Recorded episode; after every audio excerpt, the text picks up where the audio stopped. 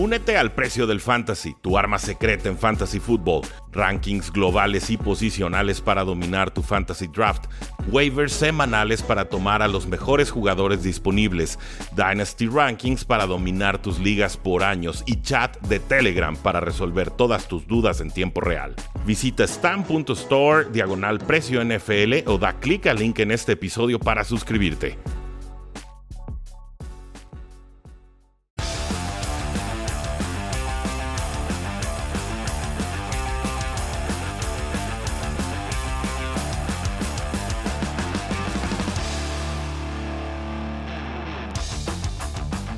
Saludos a todos y bienvenidos a un programa más de Cuarta y Gol, donde la NFL no termina y nosotros tampoco. Mi nombre es Rudy Jacinto, ya lo saben, me encuentran en Twitter como arroba NFL y llegamos a viernes, un viernes que voy a celebrar mucho porque ha estado dura la semana en el estudio de Cuarta y Gol, en Cuarta y Gol Studios, pero también porque logramos sacar un episodio por día. Y había tratado de recuperar ese ritmo en el podcast, finalmente lo conseguimos. ¿Y qué semanita fue? ¿Cuánto trade, cuánto movimiento, cuánta sorpresa?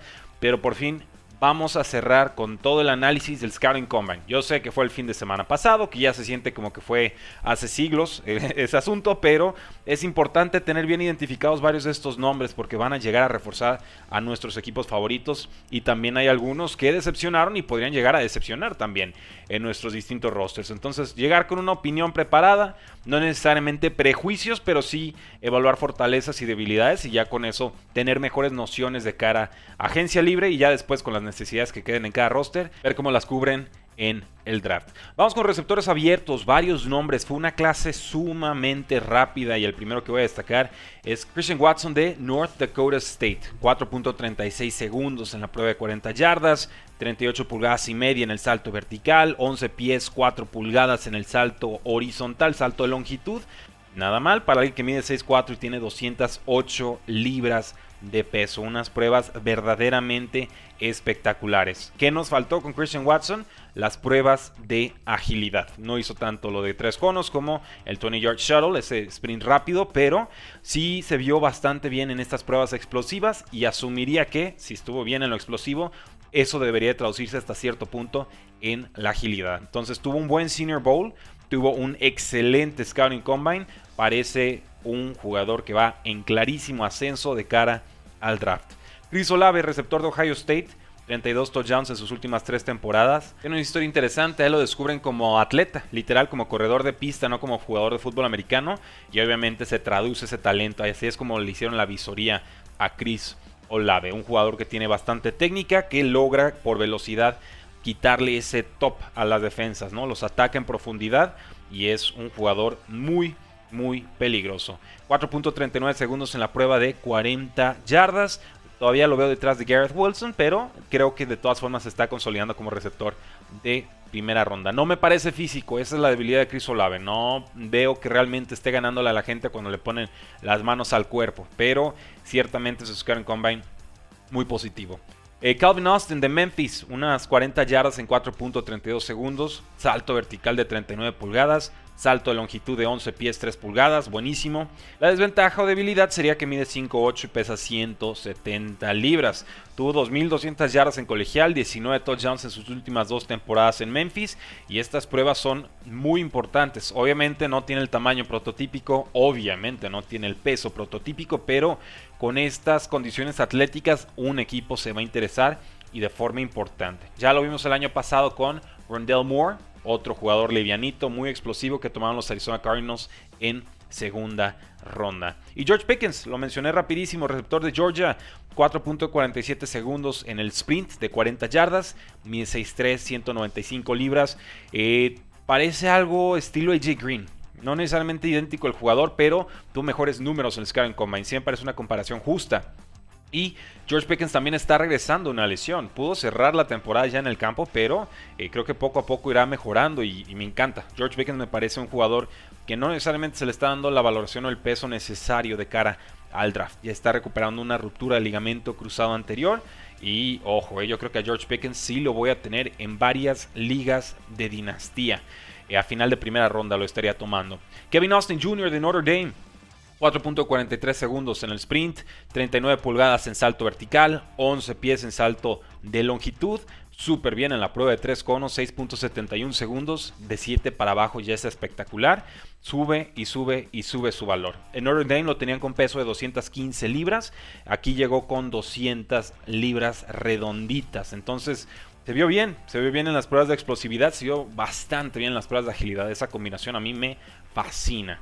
¿Qué receptores decepcionaron? Podríamos hablar de Traylon Burks de Arkansas, 4.55 eh, segundos en el sprint, 33 pulgadas en el salto vertical, 10.2 en el salto de longitud, la prueba de 3 conos, 7.28 segundos, dijimos, de 7 para abajo buenísimo, de 7 para arriba no tan ideal. No son malos números, simplemente en comparación con la clase sí quedó bastante a deber. David Bell, Purdue, 4.65 segundos en su sprint, salto de longitud de 9 pies, 10 pulgadas, salto vertical de 33 pulgadas, prueba de 3 conos, 7.14 segundos. Volvemos a lo mismo. La única prueba en la que estuvo arriba de promedio fue pues en esta prueba de 3 conos, 7.14 segundos. Buscamos el 7, 7.14 es razonable, pero creo que aquí hay, hay problemas. Son números débiles, creo que perdió una o dos rondas de valor de Bell en el Scouting Combine. Dale Robinson de Kentucky tuvo buenas pruebas físicas, pero le fue pésimo, pésimo, pésimo en la extensión de brazos. O sea, su longitud o su rango para atrapar pases es de menos de 28 pulgadas. La cantidad más chica en los últimos 30 años. En su momento dije Andy Isabella no va a ser importante, no creo en él porque su rango para atrapar pases es sumamente chico, todo tiene que tenerlo como pasecito al cuerpo. Y si eso me preocupó entonces, como Wendell Robinson podría preocuparme aún más. Jahan Dodson de Penn State no le fue del todo mal en el Scouting Combine, simplemente pues no alcanzó ese tiempo ideal. Corrió 4.43 segundos en las 40 yardas, que es bueno, pero aquí la desventaja es que tomamos la velocidad y lo ajustamos por su peso y estatura y ya no nos sale tan padre el asunto. Mide 5'11, pesa 178 libras, así que si eres así de livianito, más te vale correr más rápido y no lo consiguió. Esos son los números que tengo al respecto y las opiniones con los receptores abiertos. Si vamos con alas cerradas, hay muchos y aquí generalmente con alas cerradas lo que estamos buscando es velocidad, velocidad y velocidad. Si me puedes dar agilidad, mucho, mucho mejor. Si tienes producción colegial, buenísimo, pero no es indispensable. Hemos visto a jugadores alas cerradas que en colegial casi no atrapaban pases y en la NFL se convierten en superatletas y en super receptores. Por ejemplo, George Kittle. Vamos con los nombres. Jelani Woods, Virginia. Prueba de 40 yardas de 4.61 segundos.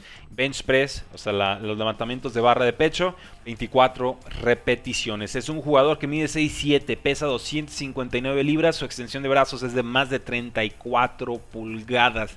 Tiene las condiciones físicas perfectas y también condiciones atléticas muy importantes. Es un jugador que hay que proyectar, o sea, no es un jugador que llegue consagrado ya de la, de la NCAA, pero tiene las condiciones atléticas de un tight end estrella. Creo que puede sorprender. Estos números del Scouting Combine subieron el caché de Jelani Woods de Virginia.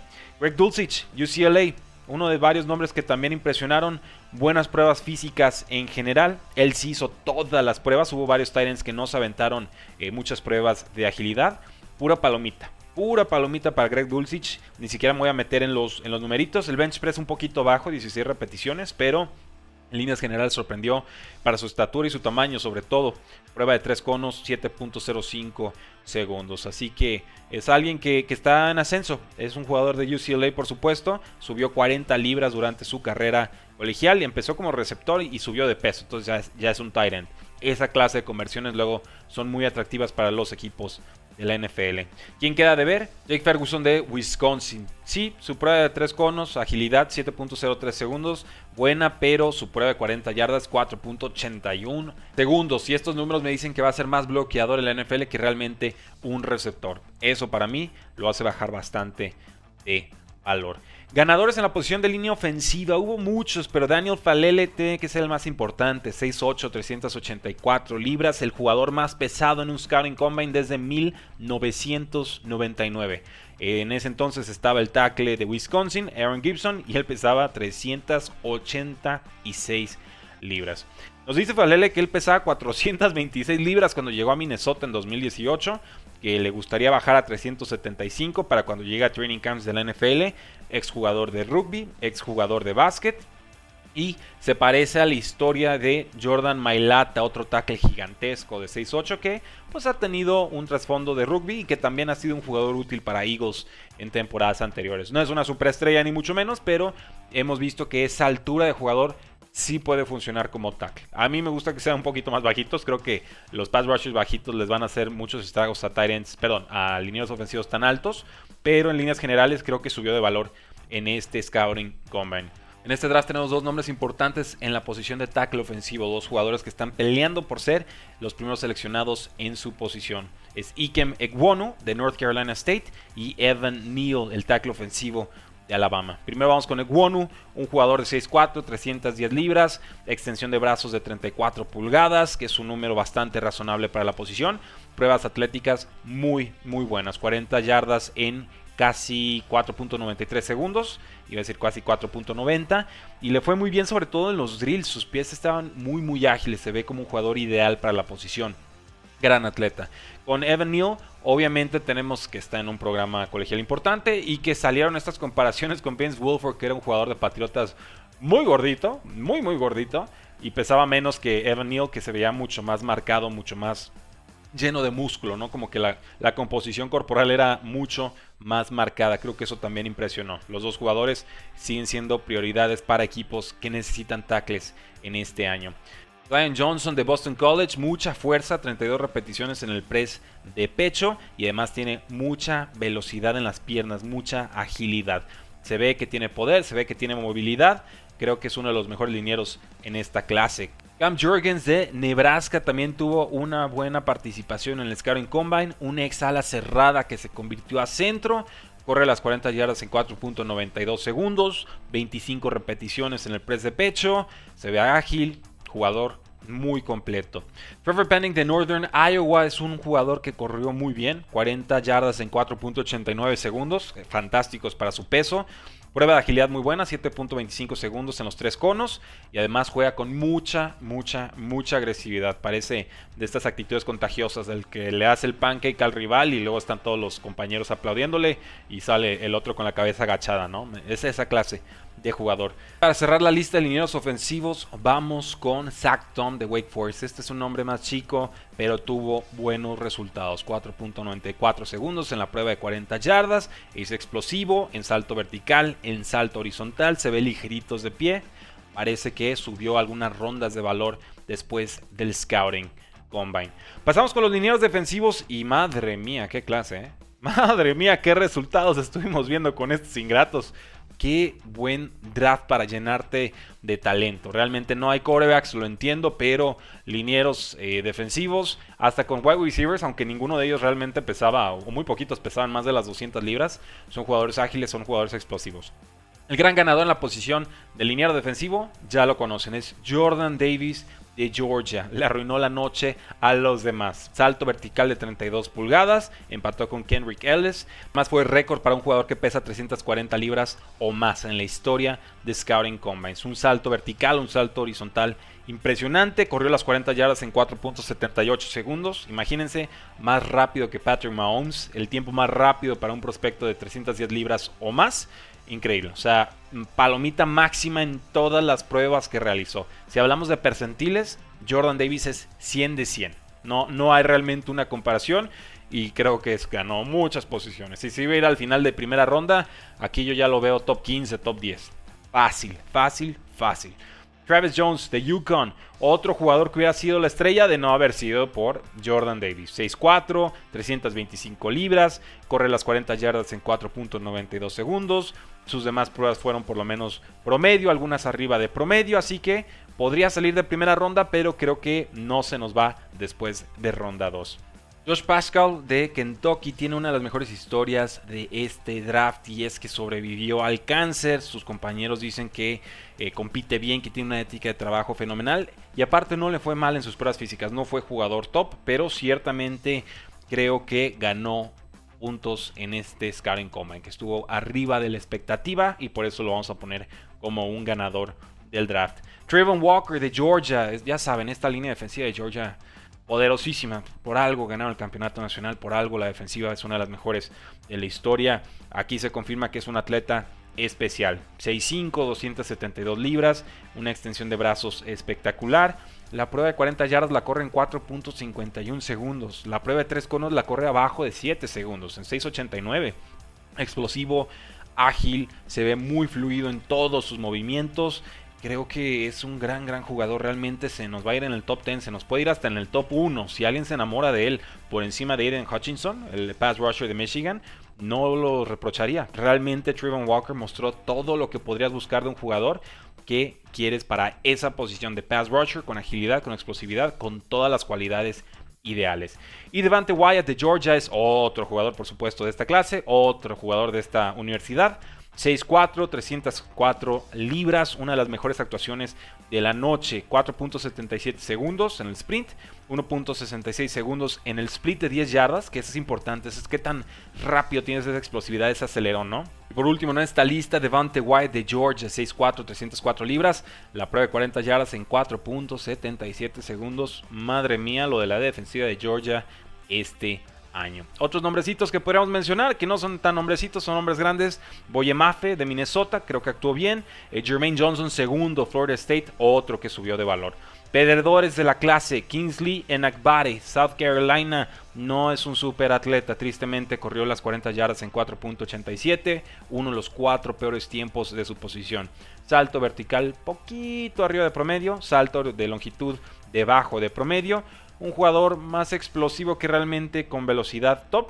Eh, un jugador de rol. Creo que no, no apunta después de buscar en Combine a ser espectacular. Es parte de un grupo de pass rushers muy profundo en este año. Esta clase es muy muy completa y por eso les decía que yo prefería tomar uno o dos pass rushers este año que eh, tomar un contrato fuerte con Harold Landry de los Titans, ¿no? que le pagaron más de 50 millones. Yo decía, le doy las gracias, tomo uno o dos pass rushers y creo que me va a ir mejor a la larga. Eh, ¿Quién más decepcionó? De Martin Leal, Texas AM. No le fue tan bien como a sus compañeros. No es un mal atleta ni mucho menos. Simplemente no tiene tanta velocidad para doblar la esquina. Y esto puede ser la diferencia versus otros tackles defensivos. Y también tenemos que hablar de Mijay Sanders de Cincinnati. Parece que llegó enfermo al Scanning Combine. Le echó ganas, le guerrereó, pero sus resultados no fueron los deseados. Se le agradece que le echara ganas, pero quizás sí pudo haber descansado y haber aprovechado mejor un Pro Day para dar mejores números. Pasemos a los linebackers, donde Troy Anderson de Montana State fue el más impresionante. Una escuela que realmente no destaca por su programa colegial, pero sus resultados fueron importantes. Fue el linebacker más explosivo, ganó mucho valor en el Scanning Combine.